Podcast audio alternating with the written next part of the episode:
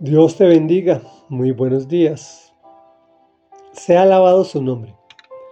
Es el título del comentario del Salmo 99, el cual dice así, El Señor es Rey, que tiemblen las naciones.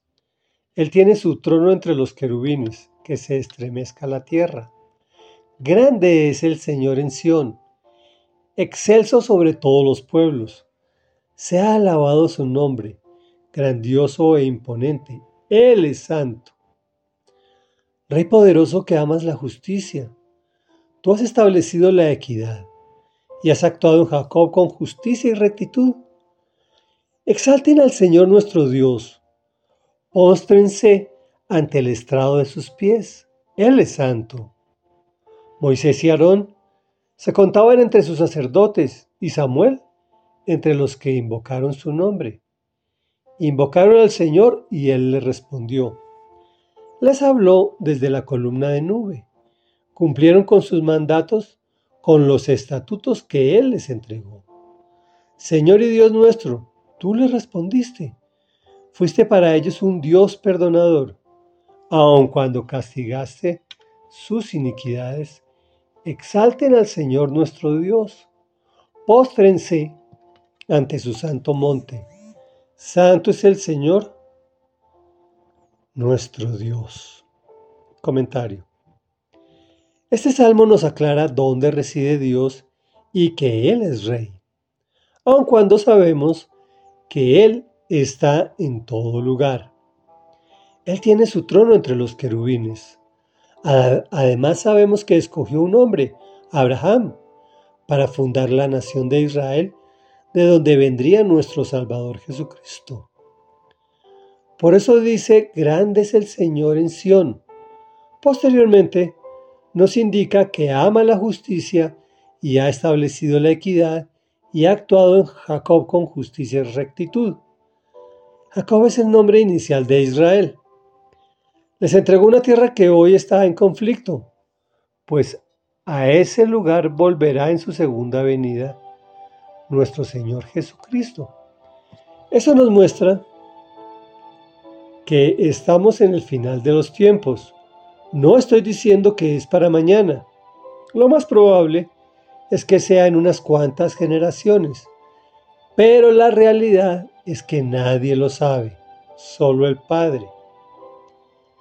Si el Señor castigó a su pueblo escogido por postrarse ante dioses, es decir, por ser idólatras, y los sacó de su tierra y exterminó una gran parte de ellos. A nosotros también nos va a castigar si no nos comportamos como es debido.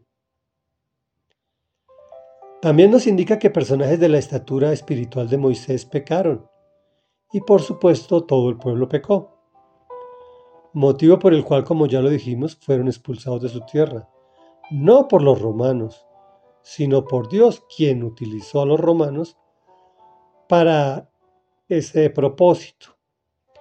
Adicionalmente el Salmo muestra que si invocas al Señor y Él le respondió a los judíos, también te contestará a ti, pues el Señor y Dios nuestro es un Dios perdonador, aun cuando te castigue tus iniquidades, te ama profundamente. Reflexión. Cumple con los mandatos, con los estatutos que Él te entregó. Están escritos en la Biblia. Y exalta al Señor tu Dios, pues santo es el Señor nuestro Dios. Oremos, santo eres, Señor nuestro Dios. Grande y maravilloso eres, que habitas entre querubines, pero sabemos que estás aquí con nosotros en cada lugar del planeta donde nos encontramos en este momento escuchando este audio o donde estemos más tarde, porque eres omnipresente. Eres rey, Señor. Eres grande y poderoso. Alabado sea tu nombre grandioso e imponente porque eres santo, santo, santo. Amas la justicia y la equidad y actúas con justicia y rectitud y asimismo quieres que nosotros actuemos. Sin embargo, enviaste a tu Hijo Jesucristo para que perdonara nuestros pecados y nuestras maldades y nos darías la vida eterna. Gracias, gracias Señor. Permítenos entender y poner en práctica tus maravillosos mandatos para tener una muy buena vida aquí en la tierra y una vida eterna en el cielo a tu lado. En el nombre de Jesús te hemos orado. Amén y amén.